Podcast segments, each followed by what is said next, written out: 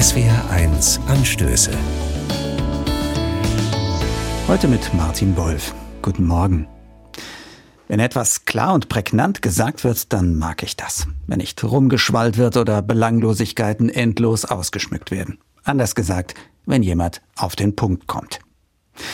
Kann man aber die Botschaft von Weihnachten so auf den Punkt bringen? Kurz, prägnant, ohne auch nur ein Wort zu viel? Die Bibel schafft das und ich finde, das ist einfach ganz große Sprachkunst. Sätze für die Ewigkeit sozusagen. Im Anfang war das Wort und das Wort war bei Gott und das Wort war Gott, heißt es da. Und weiter? Und das Wort ist Fleisch geworden und hat unter uns gewohnt und wir haben seine Herrlichkeit gesehen. Ich weiß, das ist ziemlich spröde Kost. Weihnachtsidyll? Fehlanzeige.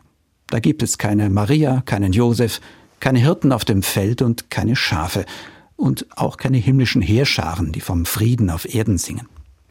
Und doch ist das ganz kurz und prägnant die eigentliche Botschaft von Weihnachten.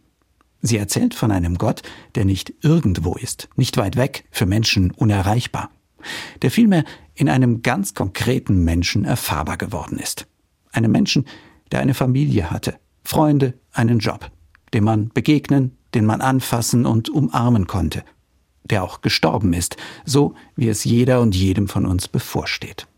Und der mir zeigt, dass ich einen Funken dieser göttlichen Herrlichkeit in jedem Menschen finden kann, wenn ich nicht nur mit den Augen hinschaue, sondern auch mit dem Herz.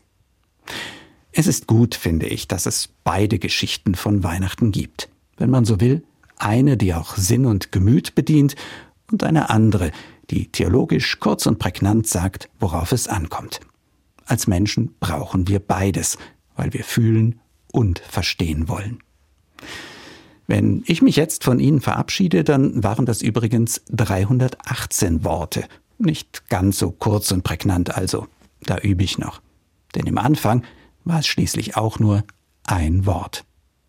Martin Wolf aus Kaiserslautern katholische Kirche.